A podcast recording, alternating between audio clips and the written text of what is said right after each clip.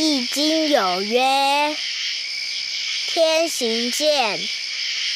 君子以自强不息；地势坤，君子以厚德载物。急则反，满则损。”以铜为鉴，可以正衣冠；以人为鉴，可以明得失。以史为鉴，可以知兴替。九八讲堂上课。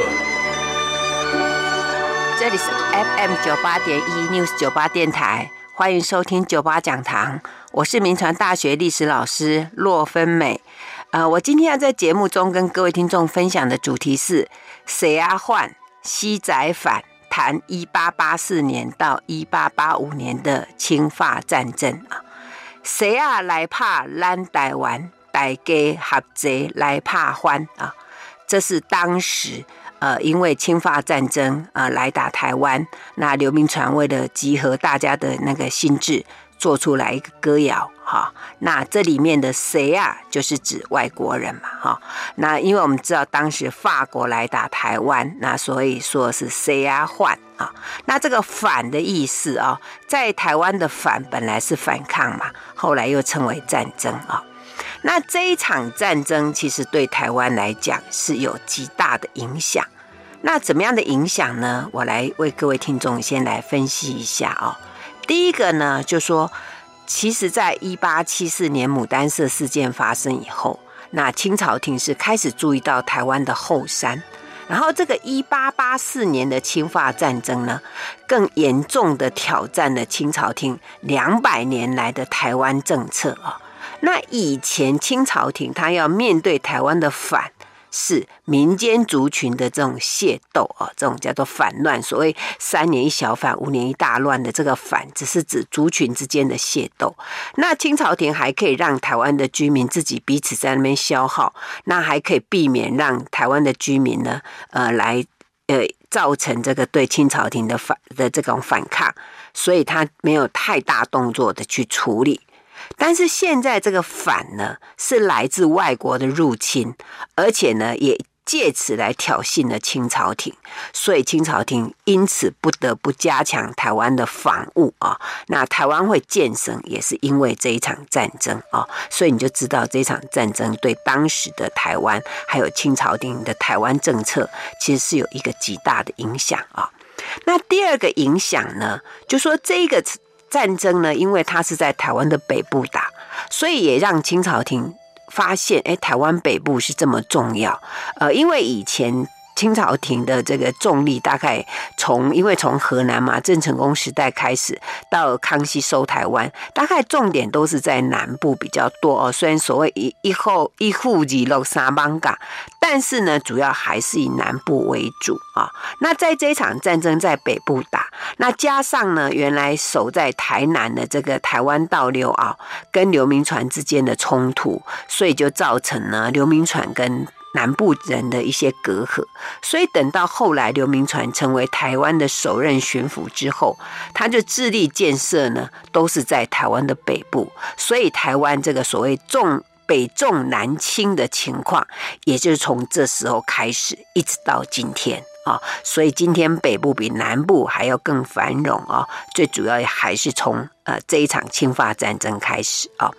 然后第三个影响呢，就是因为当时法国它。在这个战争当中呢，他采取了封对台湾采取这个封锁的政策。那不仅是台湾，特别是北部哦，呃的居民啊、被影响到。那甚至呢，当时因为台湾在这个，特别是淡水，在一八六零年开港之后、哦，那很多的英商都在台湾嘛，哈，在淡水这边，所以。这个封锁政策呢，也影响到这些外商的利益。那因此呢，当时的台湾就引起了国际的关注哦，这是第三个影响。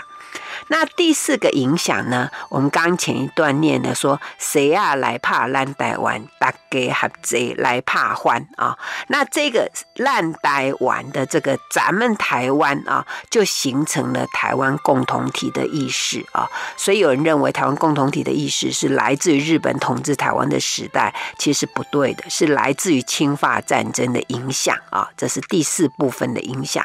那第五部分的影响呢？呃，因为一场。战争哦，在北台湾，然后当时呢，这个加拿大的传教士马偕医师已经来到台湾了啊。那这一场战争里面呢，其实也影响到马偕医生呃来台湾的这个传教啊。那也因此呢，去刺呃，反而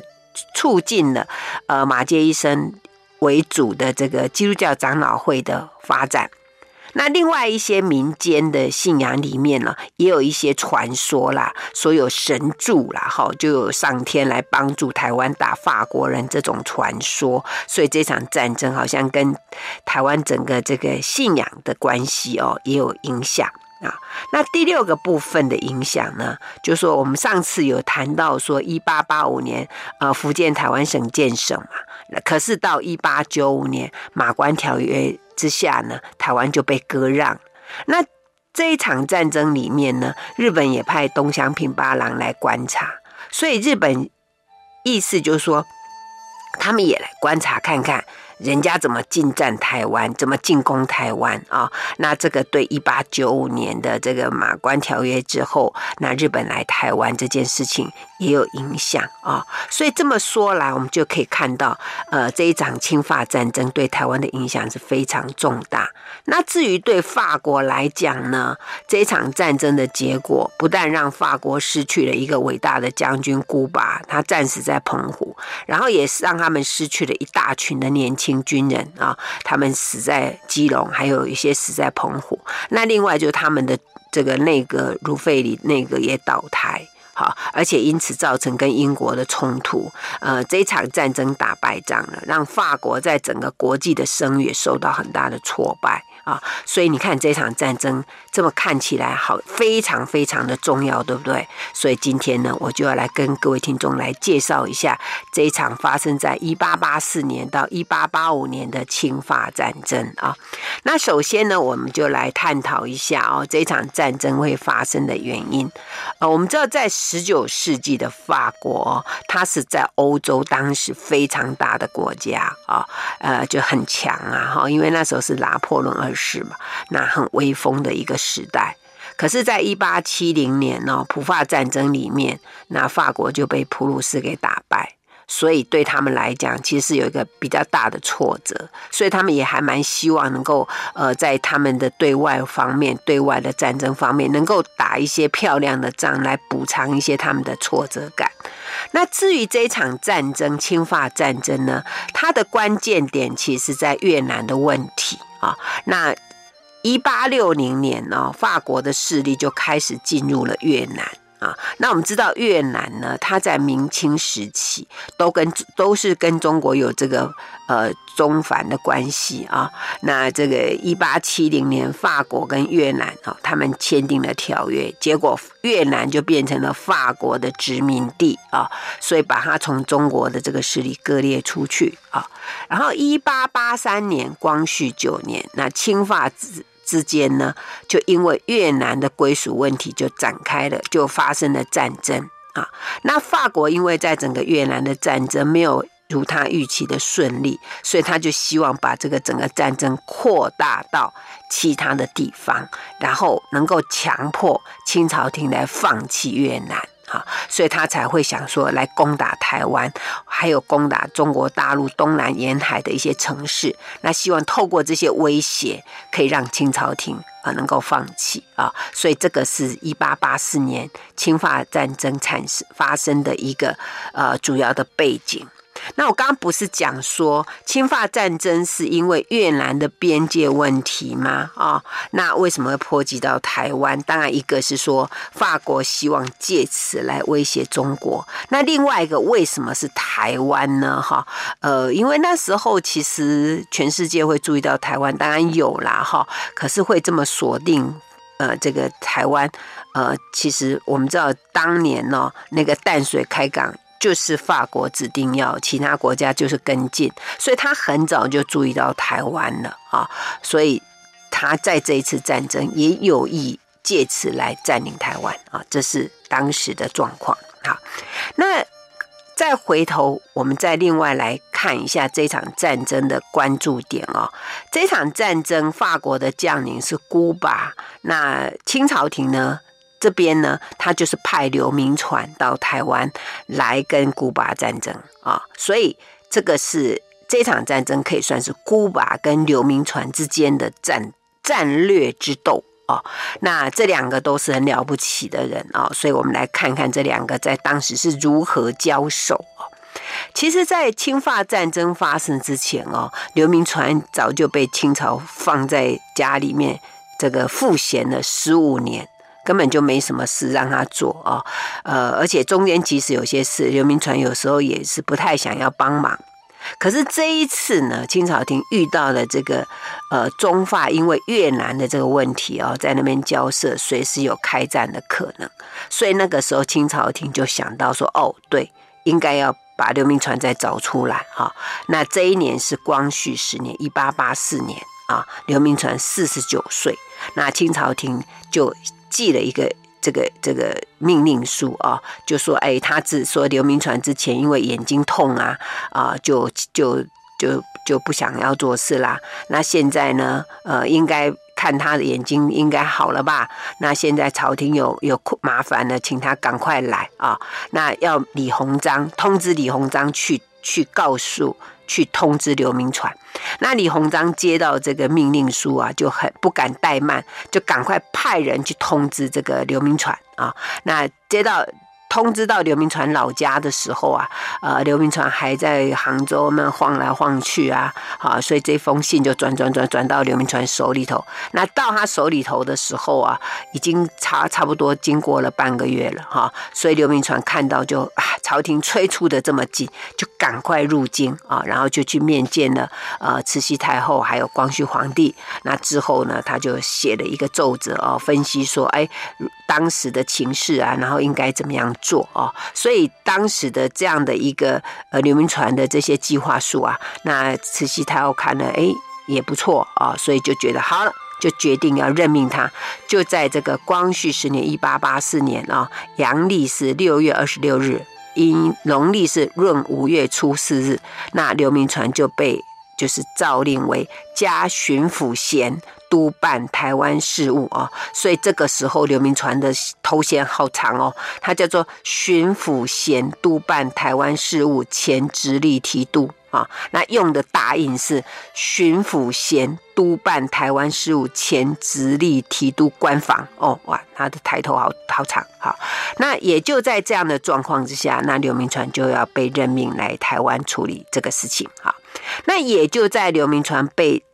诏命。任命的同一天，那法国海军部也命令他在东京，他的东京舰队跟中国海舰队合并为远东舰队，那以海军孤拔为总司令啊，那以原来中国海这个中国海舰队司令长邵呃利利士比为副司令啊，那么就率了大批的舰队进入南中国海，所以整个当时的南中国海的局势。非常的紧张啊！这是孤拔跟刘铭传分别被诏令的状况啊。那那个时候呢，这个法国就开始要逼迫清朝廷来做这件做一个决定了，所以就在这一年的。农历的闰五月二十日，阳历的七月十二日，他们就有法国驻北京的代理公使叫谢满禄啊，他就奉了法国政府的命令，向清朝政府提出最后通牒。这个最后通牒的内容就是说，要求中国立刻从越南的北齐退撤兵，然后要赔偿法国兵费两亿五千万法郎。否则呢，法国就要占领中国一两个海口作为赔款的抵押，而且限令清政府要在七天内答复哦。那面对这个挑战呢，那清朝廷就赶快派当时的两江总督曾国荃以全权大使大臣的身份，啊、呃，这个赶赴上海跟法国公使巴诺德谈判，而且要求法国延展他最后通牒的期限，因为只有七天，真的很紧张啊、哦。那这个就在这个时候呢，刚好刘铭传他奉命要来，他就从天津就到了上海嘛。啊，那他载了一大批的军品啊，之中就是准备，就是运到上海之后要到台湾。可是现在出现的问题，第一个，刚不是讲说法国给中国的期限只有七天吗？所以他必须赶赶紧要把这一批物资运到台湾，作为战争的备用，因为看起来两边就是要打起来。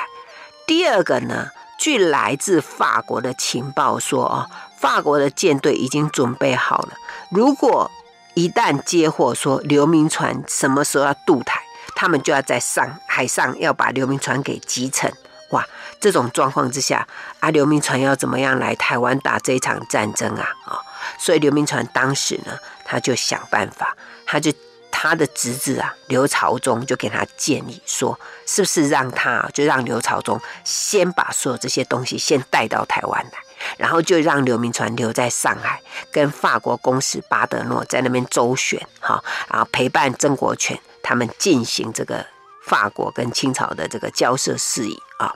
那果然呢，这个巴德诺听说那个刘铭传已经到达上海了，就来拜访他，然后就询问他说：“请问你什么时候要去台湾啊？”哈，那刘铭传看到他来啊，哇，就设宴热情款款待啊，请他喝酒。啊，然后在喝酒之际呢，那刘铭传就这个假装这个顾虑重重啊，然后就跟巴德诺说：“哈，哎呀，我那些东西啊，我那些呃这些辎重啊，不知道什么时候才会到哎，我在等啊，等到的时候啊，我们才能把这些东西一起带到台湾去啊。”然后巴德诺就看样子，看他的样子，好像真的他东西都还没有到上海的样子。OK，然后在。呃，二十二日啊，闰五月二十二日，就阳历的七月十四号这一天，哇，上海一带风雨交加，雷那个电闪雷鸣的。然后巴德诺说：“哎，天气这么坏啊！”然后又看刘铭传呢，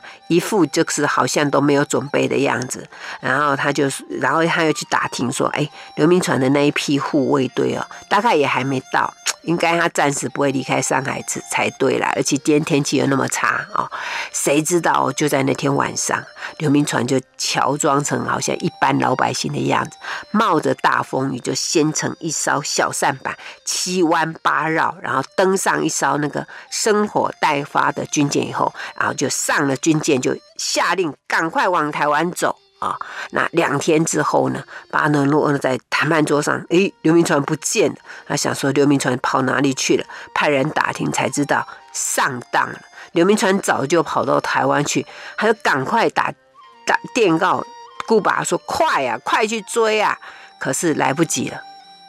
这个刘铭传已经上岸，已经到台湾了啊、所以刘铭传是在这样的机制之下，他才能够顺利。呃，这个躲过那个法国人的这个这个眼目，然后到了台湾啊，好啊。那等到这个刘铭传已经到台湾这个消息啊，呃，这个曾国荃知道了，他就态度转去强硬，他就拒绝了法国方面所有的要求。所以这个法国公使巴德诺就非常的生气，他除了向清朝廷政府照会之外啊，然后他就下令孤拔要破坏基隆港湾的防御设备，还有占领他的街市，还有占领他的煤矿啊，而且孤拔当时就把这个命令交给他的副司令海军少将利士比，要他来执行啊，大有一举要踏平基隆炮台的气势啊。那接下来当然就是这个刘铭传呢跟顾拔要正式交手的时候到了啊。当时刘铭传哦，他其实他他研究过这些敌方的情报，他就认定说法国方面哦，他攻击台湾绝对是两个主要的目标，一个就是基隆，一个就是沪尾，沪尾就是淡水了。所以他一到台湾呢，他就赶快加强这两边的一些炮台还有兵力的配置。然后在法国方面呢，他们当然就是这个还在谈判的过程里面呢。法国的海军部部长裴裴龙他就致电顾拔说，派派遣你们哈，把所有可以调用的船，把它调到福州还有基隆去哈。如果我们的最后通牒被拒绝的话，我们就要拿这两个港口做威胁哈，就是说，要么就是因为那时候福州就是那个马尾船厂嘛，还基隆这边煤矿哈，他就说我就要锁定这两个。OK，好，所以这是他们两个当时各自的盘算啊，当然是这样啊。那刚刚讲到基隆哦，那各位听众有没有想一个问题？为什么法国要来打基隆？其实，在那个时代哦，离现在大概一百二十多年前了吧。呃，基隆的人口还不到一万人呢，而且港内这个都是污泥啊、垃圾啊，还有整个港口其实不是那么好哦。呃，是应该算是一个鸟不生蛋的地方吧？那为什么法国要基隆？其实最主要是他要打，他要那个煤炭啊，要煤炭，因为那时候的这个舰队啊，主要是烧煤嘛，哈，呃，所以他们希望能够呃有在这边可以加煤，他们就可以从这里然后去攻打中国的烟台啊、威海卫等等啊。所以法国当然还有一个就是说，他们希望拿下台湾的这个北部。然后作为他们跟清朝廷谈判的筹码，OK。那当时呢，因为这个法国既然要来打基隆这个事情啊，已经已经消息传到，所以刘铭传呢一接到报告，他就赶快赶到基隆去，然后亲自督战。那那在这个农历的六月十五号，阳历的八月五号啊，在这个利士比的。下令之下，然后法国的舰队就开始猛烈的攻击基隆各个炮台，就整个基隆的炮台还有火药库就全部都被击毁，然后清朝廷的守卫呢，呃，也六十余人都伤亡哦，所以整个初期的这个军事形势啊，对刘铭传其实非常的不利，所以那时候刘铭传就下令说，赶快撤退到山后来哈。不过刘铭传虽然碰到这样的。呃，一一个出城开始战争就这么大的不利，他没有很慌张，他就开始在想，我要用什么方式才能够打败法国人？哈，所以他们一面撤退的时候啊，刘铭传就命令他的部将哦，就把要求把基隆八斗子的这个煤矿的机器把它拆除下来，移到后山，然后呢，用水浸泡那个煤井。还有把整个厂呃，除了厂房烧掉之外，另外再把一万五千余吨的这个储存在里面的煤也把它焚毁啊。就是说你，他意思就是说，让法军即使占领到基隆，也没有办法在这边补充煤矿啊。所以当时呢，整个这个呃法军呃这个刘铭传就用这样的策略啊，来引诱这个整个这个。呃，法国，然后来跟他对战，所以刘铭传当时用的方式就是说，引诱法国人，然后下来，然后呢，让他们占了一个基隆的空城，用这样的策略来跟他对战。好，我们先谈到这里，休息一下，广告过后再回到 News 九八九八讲堂。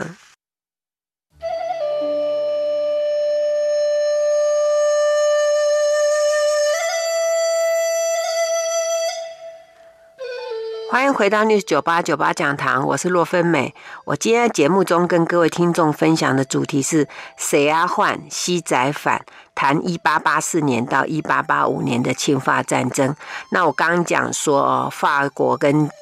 刘铭传在基隆的第一场战争哦，一开始的时候呢，刘铭传打得并不顺利，所以刘铭传就想到一个策略，就是把那个基隆的那些煤矿啊，统统把它这个毁掉啊，把那个机器都拆掉，好，让那个法国人呢，即使呢他打进来也。也得到的只是一座空城，所以他用这样的策略，一方面撤退，那那法军就以为说，哦，好像刘铭传输了，他们就开始往前追击。就这一追击的状况之下，那刘铭传呢就把他们又又进来之后呢，然后就让他的大军啊，又让他的军队用夹击的方式，然后去打。就果然呢，哎，这个策略就成功了。一方面让他们拿到进到一个空城的基隆，再呢就是受受到他用口袋战术呢，就把他们包围了啊。那这个战争这样的一个失败之后，哇，那法国就不甘愿了哈，就古巴就奉法国政府的命令，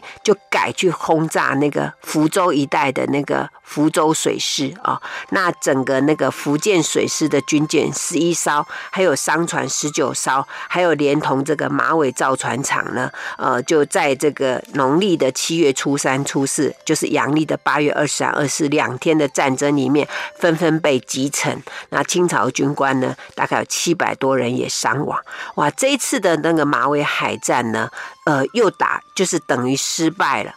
那这个失败呢，等于对在住在这个台湾北部的刘铭传，他的形势呢就更不利哈。所以那个时候呢，清朝廷呢一来，他也没有办法再抽出军舰出来跟法国抗衡。那所以整个当时的制海权好像完全操纵在法国的手中啊。那这时候刘铭传呢，即使一直要求朝廷说，你赶快再拨一些船给我，也没有办法。所以看起来哦，虽然说我们刚刚讲说刘铭传有在基隆，呃，先打败了，后来又打胜了，可是整个跟法国的这一个接触之后，看起来状况非常的不好，而且天气很热，好，那整个这个传染病也在传染，那一直流传，所以好多人都生病了。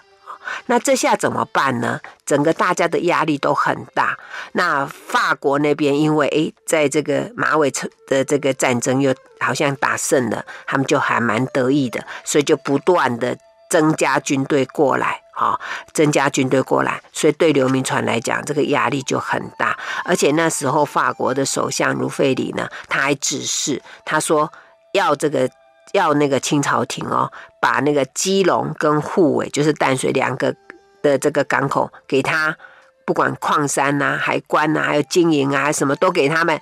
为期九十九年，然后就就下出这样，就提出这样的一个一个一个要求哈。那甚至还跟古巴说，你一定要赶快占领这一个这两个目标啊。所以果然呢。这个法国又开始对基隆开始来发动战争了哈，这是在农历的八月十三，阳历的十月一号。那这一次法国军队呢，他打过来基隆呢，是从三沙湾、三沙湾啊，就是现在基隆港那边登陆。那这个基这个三沙关的旁边就是海门天险嘛啊，那海门天险这个地方，其实在一八四零年的时候呢，英国就来过哈，所以清朝廷有在那边加强防卫，所以才会有炮台。那在这一场战争里面呢，那。这个地方有发挥了一些防御的功效，所以法国这一次在这里呢，大概有死了大概啊七百多人。不过这个七百多人真正战死的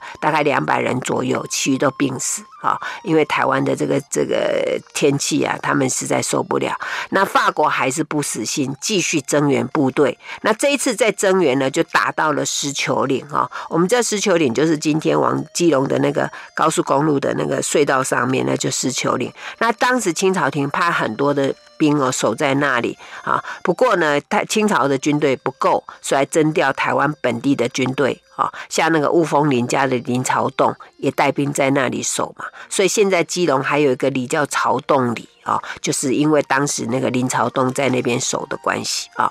不过当时的这个基隆真的很紧张哎，因为你如果越过那个狮球岭哦，就到了八堵，然后到了八堵就可以沿着基隆河就可以进攻台北。啊，那另外当时还有一个战场在月眉山，那这个月眉山就靠近瑞芳，它是整个煤矿的产区啊，所以你看那个法国，它从三沙湾登陆，然后从海门天险啊攻到狮球岭，然后呢到月眉山，看起来这一条路线它是有整个有。有那个战略考量的哈，而且狮球岭整个这个地方的战战况相当的激烈。如果各位有去过基隆哈，那你就看看，除了那个出了那个狮球岭的那个炮台湾，旁边就有一个有应公庙哈，因为那就是当时很多人战死，然后就埋在那里啊。那现在基隆还有一个那个法国公墓嘛，在那个海门天险下面，就是当时那个法军呢战死或者病死就埋在那里啊。所以整个这个。这个法国公墓哦，后来在战争结束之后，它就变成后来双方在谈判的时候，他们就会谈判说，呃，是不是就让这公墓留在那边啊、那之后呢，到日本占领台湾的时代，那法国也要跟日本谈判，说，哎，那个墓是不是还留在那边，让法国来管理？好、那等到一九四九年之后啊，啊，那时候中华民国跟那个法国还有邦交嘛，所以那个公墓就继续留着。哈、那各位如果去那边玩的时候，你可以注意一下，呃，日本同统治台湾的时候啊，还帮这些法国兵哦的那个立了一个碑，那个碑写“佛国陆海军人战死者纪念碑”。为什么是佛国呢？因为他日本人叫法国叫佛国，哈、所以这是当时那个留下来的部分哦，跟大家说明一下啊、那。再回到刚刚那一场战争哦，基隆他们是有登陆啦，但是没有被攻下。但是双方面在对峙之际呢，那刘铭传就连续就接获到说，哎呦，淡水那边哦有这个很紧急，因为法国也打到淡水去了，所以刘铭传这下的考量是说，哎，这下哈、哦、到底要守基隆还是要守淡水？所以他就想说，那就从基隆撤退好了，就去守淡水。为什么要放弃基隆呢？哈，其实当时的考量是这样，因为第一个就是说法国他们从那么远过来啊，那他们一定想要赶快战争赶快结束嘛，哈，所以呢，应该要想办法，就是说让他们没有没有继续的这个这个就是资源嘛，啊，那如果如果你把基隆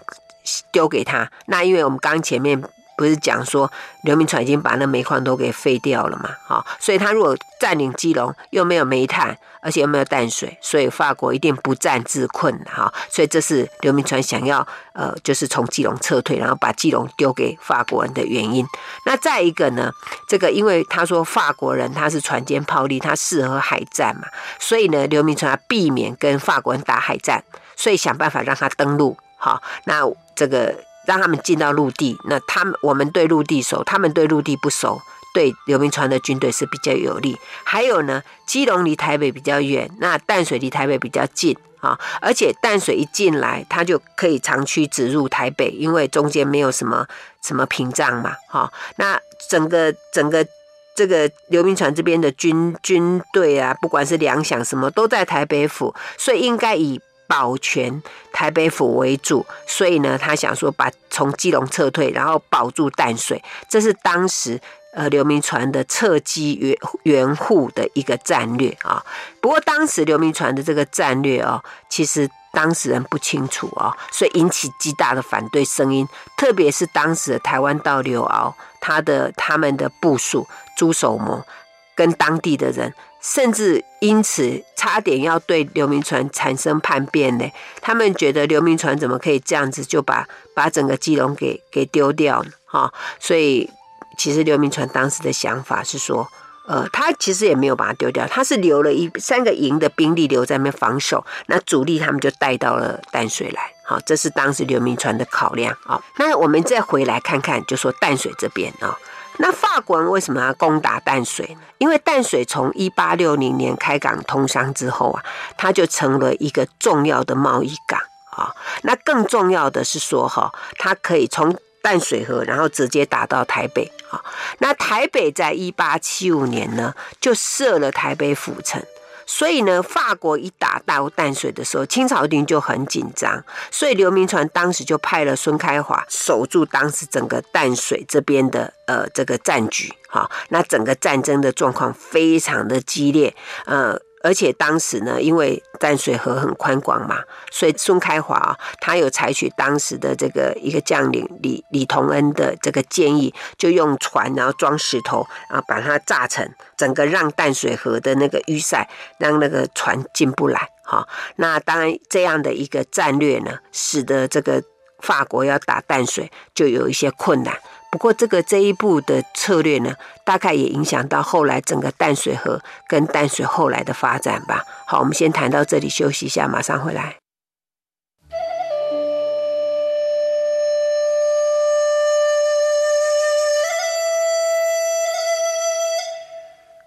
欢迎回到 News 九八九八讲堂，我是洛芬美。我今天要在节目中跟各位听众分享的主题是“谁啊换西仔反”。谈一八八四年到一八八五年的侵华战争啊，那在这个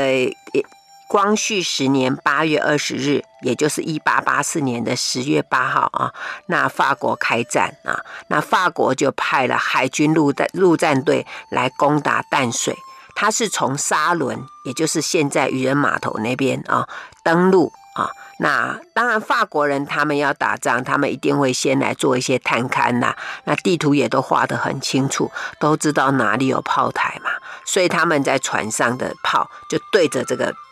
地面上的这个炮台来打啊，所以本来那里有一个沙轮炮台，就在这一次被他们打坏了。那在这个战争之后呢，清朝廷才又加盖了一个。现在各位去玩的话，会看到一个写北门锁要啊，这个是在这个战后才又加盖的哈。不过法国人其实要登陆这个淡水很麻烦呢，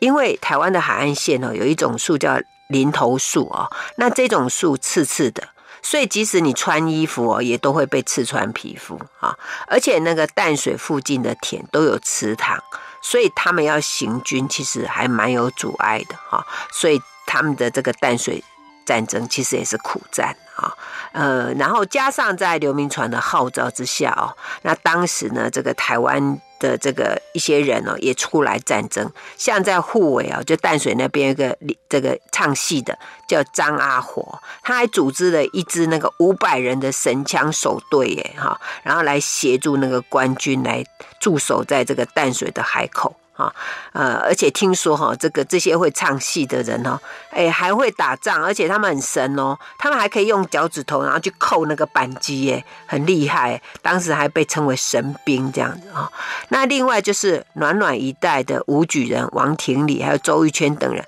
他们也捐钱，然后组织了一个三百人的那个土勇队伍，来扼守住那个基隆附近的狮球岭。然后像我们刚刚提到那个雾峰林家的林朝栋，他们就自己自备那个枪队还有粮饷，那组织了一支五百人精壮队伍，然后来帮忙打仗。那像那个板桥林家的林维元，他也捐银了二十万两，而且允诺是说，呃，以后还会陆续来捐钱。好，所以你知道当时整个台湾的在刘铭传的号召之下，哇，真的是集结一心呐，哈，也就是我们刚刚讲到说，谁要来怕咱台湾，大家合作来怕换哦。你看这么一来，就鼓动了整个这样子台湾的士气啊，所以整个这一场战争的结果。法军全军溃败，然后刘铭传这一边大获全胜啊！那所以各位也可以注意到，这时候的台湾大概在一八六零年之后，哈，到现在一八八四年嘛，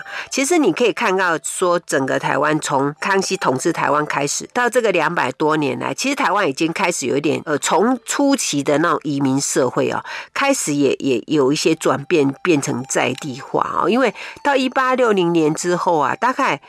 该移民的都移民了啦，而且有些很多就已经在台湾出生了啊，所以整个这个社会哦，他们开始有因为这些外来的这个挑衅嘛，也开始发展了一些呃，就说在地哦，他们对本土的一些呃关心吧，哈，觉得应该要大家一起来守卫这样个地方的，哎，那种状况哦，那种概念好像已经出来了啊，而且最主要的是说。我们刚前面不是讲说这场战争的影响嘛？就整个台湾共同体出来嘛，哈。因为你可以看到说，诶，这个之前呢，台湾自己斗来斗去，对不对？那现在呢，他们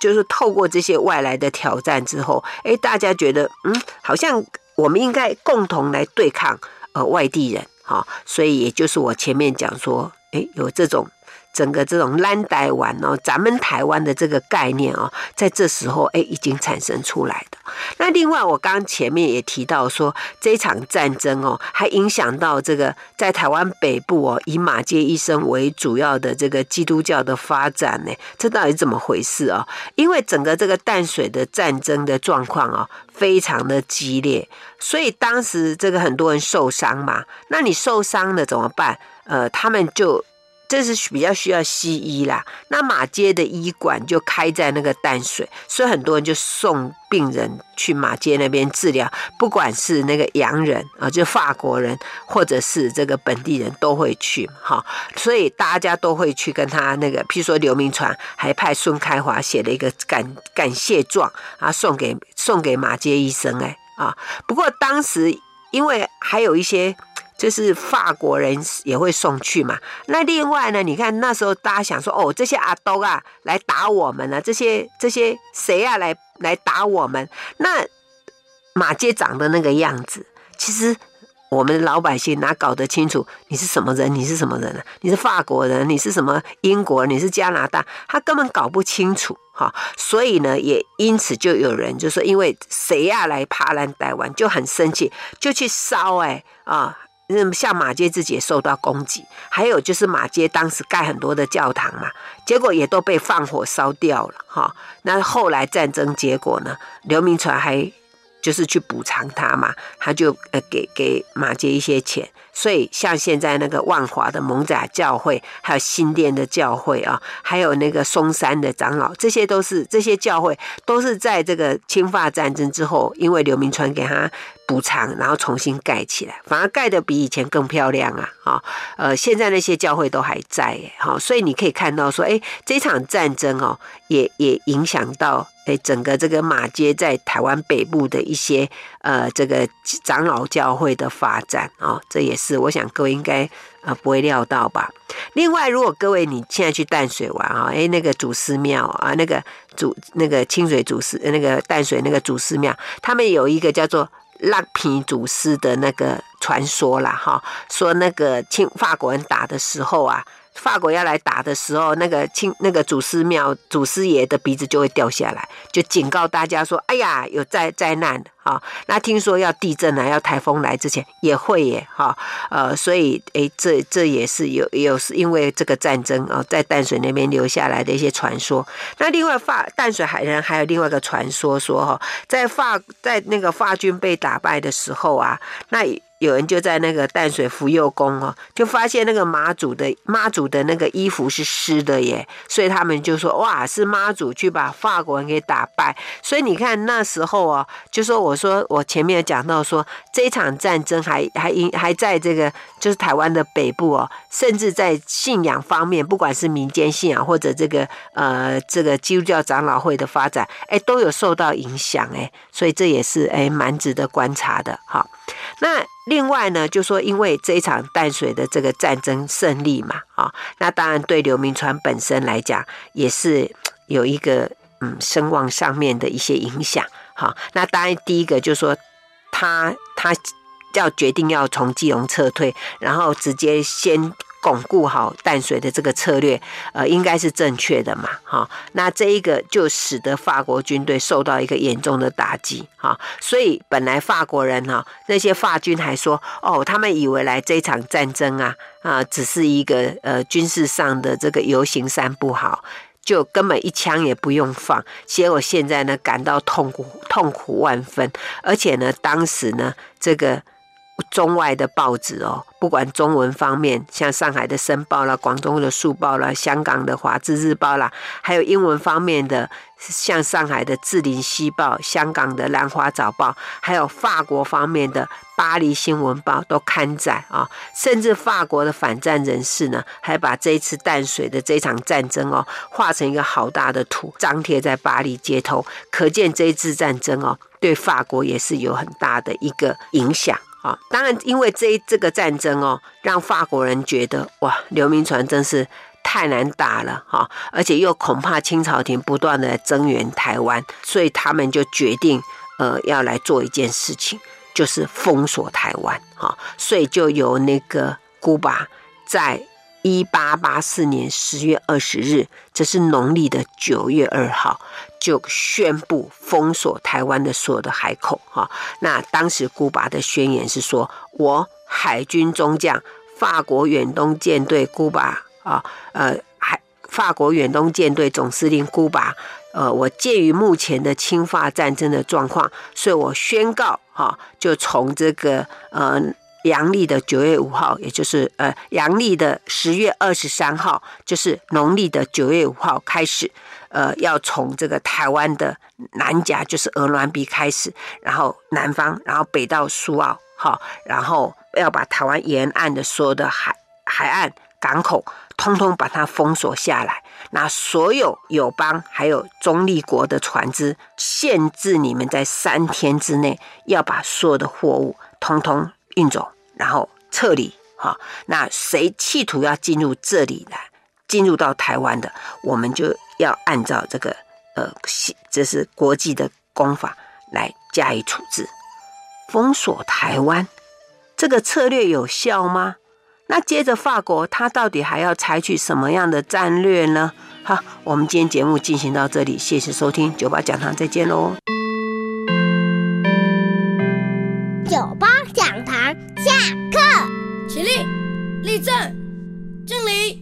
谢谢老